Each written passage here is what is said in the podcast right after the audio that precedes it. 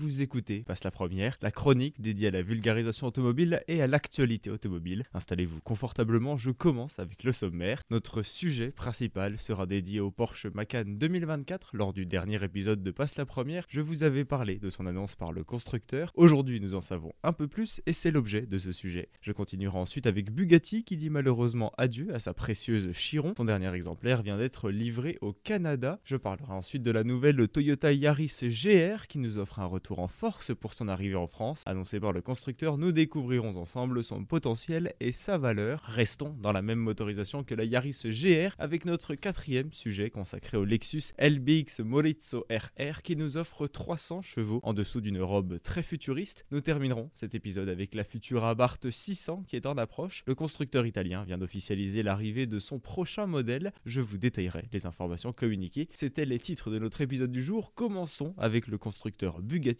qui dit adieu à sa précieuse Chiron. L'hypercar motorisé par un W16 de 1500 chevaux tire sa révérence sur ce marché très convoité après 7 ans de fabrication et 500 exemplaires écoulés. Mais parlons plus précisément du dernier modèle vendu. Son heureux propriétaire est un collectionneur canadien qui a opté pour une configuration très sobre visuellement avec un traitement noir parsemé de détails couleur bronze. Les touches cuivrées de cette robe noire recouvrent l'arche latérale, l'arête dorsale, les emblèmes EB ainsi que le voile des jantes. Concernant l'intérieur, la sellerie cuir bicolore noir et marron offre à cette Bugatti un havre de paradis. Le seuil de la porte rappelle la notion ultime au conducteur de son véhicule avec la mention The Final 1500 Horsepower Chiron. C'est donc une nouvelle page de l'automobile qui se tourne du côté du constructeur alsacien, mais il y aurait-il une meilleure fin que de terminer sa production avec une configuration aussi classique? Pas d'extravagance, simplement de la pureté. Continuons maintenant cet épisode avec un retour en France très attendu, celui de la Yaris GR de chez Toyota. Le constructeur japonais a profité du salon de l'auto de Tokyo pour présenter son nouveau modèle. La citadine ajoute 19 chevaux par rapport à sa version précédente. Elle dispose maintenant d'une déclinaison en boîte automatique et la marque vient de confirmer sa commercialisation au sein de notre hexagone. Que demander de plus? Toyota a d'ores et déjà communiqué sa fiche technique ainsi que les informations de commercialisation. Laissez-moi vous détailler cela. Concernant le moteur, on retrouve toujours un 3 cylindres, un litre 6 turbo dont la puissance passe de 261 à 280 chevaux tout rond et le couple quant à lui augmente aussi de 30 Nm pour arriver à 390 Nm tout rond également. Passons à la principale nouveauté de cette Yaris GR, sa nouvelle transmission automatique 8 rapports baptisée DAT pour Direct Automatic Transmission. Le modèle est maintenant équipé de nouveaux modes de conduite, le mode éco lors des déplacements quotidiens et le mode sport pour faire tomber vos chronos perso sur votre circuit préféré. Ce dernier permet de répartir la puissance différemment sur les 4 roues pour toujours bénéficier d'une adhérence maximale. Terminons ce sujet avec la commercialisation du modèle qui sera donc bel et bien vendu chez nous. Les prix n'ont pas encore été annoncés par le constructeur mais il va falloir casser une tirelire en raison du malus écologique. Lorsque je disposerai d'informations supplémentaires, je vous les communiquerai avant sa disponibilité dès le printemps 2024. Continuons sur la même motorisation avec le Lexus LBX Morizzo RR. La marque japonaise a annoncé sa bombinette disposant de la bagatelle de 300 chevaux. Pour y arriver, le constructeur a troqué le 3 cylindres hybride de la version de série pour un bloc 3 cylindres 1 litre 6 turbo. Nouveau moteur lui permet de passer de 136 à 305 chevaux,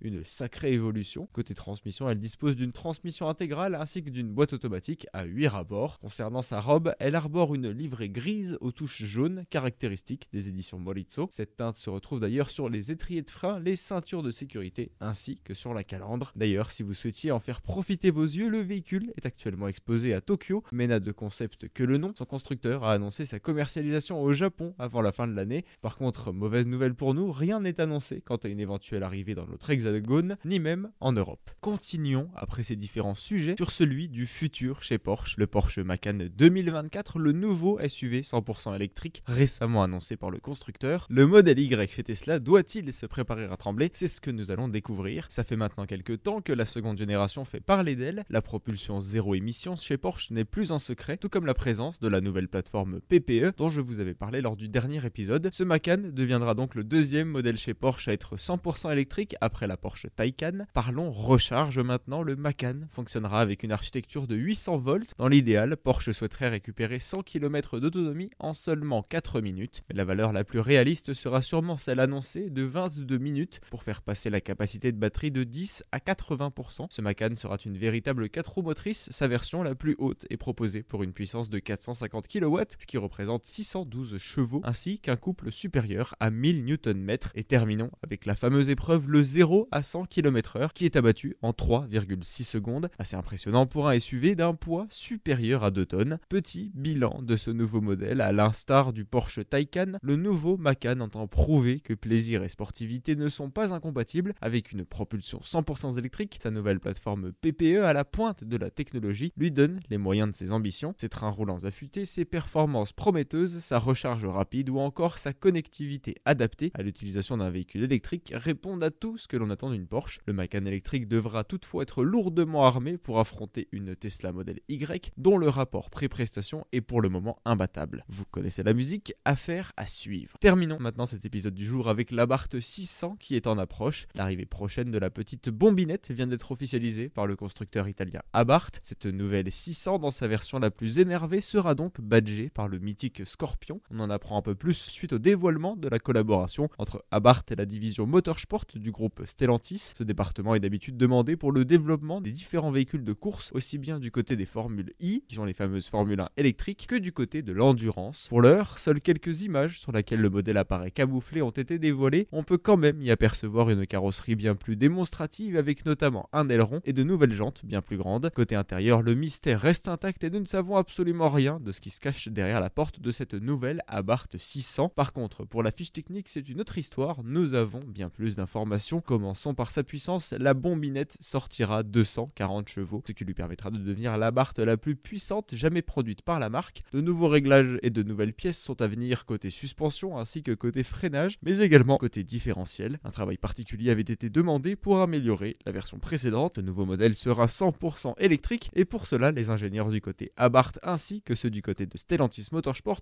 ont mis les petits plats dans les grands pour ne surtout pas sacrifier sa sportivité au détriment de son électrification. Voilà, c'était tout pour les sujets du jour de Passe la première, mais je vous propose un dernier sujet qui me tient à cœur, qui est un sujet très personnel, qui est un sujet sur Liberty Walk qui a transformé récemment une Lamborghini Countach avec un, en un véritable monstre de la route, littéralement, puisqu'elle était présente au salon de Tokyo. Liberty Walk a dévoilé le résultat final de sa dernière création, basée sur la Lamborghini Countach.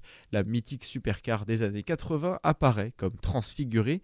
Liberty Walk est connu dans le milieu pour élever le tuning au rang d'art. L'atelier Nippon, tous, selon, pardon, selon l'atelier Nippon, tout ce qui roule peut recevoir des boucliers avant et arrière en rasant le sol, des élargisseurs d'ailes XXL, un énorme aileron et un diffuseur d'air digne des voitures de course. Liberty Walk s'était déjà attaqué précédemment à des supercars d'époque à la valeur inestimable, comme la Ferrari F40. Ici, c'est au tour de la Lamborghini Countach de passer sur la table de billard. Les résultats comme, le résultat apparaît comme scandaleusement désirable au mépris total des puristes du modèle. La supercar italienne est méconnaissable, très fidèle aux premières images dévoilées en novembre dernier. La Countach reçoit un kit carrosserie complet qui la transforme en voiture de course. Celui-ci comprend des boucliers avant et arrière, une lame avant, des canards, des jupes latérales, des élargisseurs d'air, un extracteur d'air et un immense aileron. Une prise d'air fait son apparition sur le toit en complément de la prise d'air NACA latérale d'origine. Avec cet ensemble, la Lamborghini Countach Liberty Walk semble tout droit échapper de Need for Speed, enfin d'un épisode de Need for Speed. Si je devais vous la décrire visuellement, effectivement, elle ne ressemble plus vraiment à une Lamborghini Countach. On la voit très élargie, très rabaissée, avec de grandes ailes. C'est assez impressionnant à voir, mais c'est tout le travail de Liberty Walk et tout le travail, je dirais, artistique. Donc c'est tout pour cet épisode de Passe la Première. J'espère qu'il vous aura plu. Je vous propose que nous nous retrouvions déjà demain à 7h10, cette fois-ci, pour l'épisode de Passe la Première.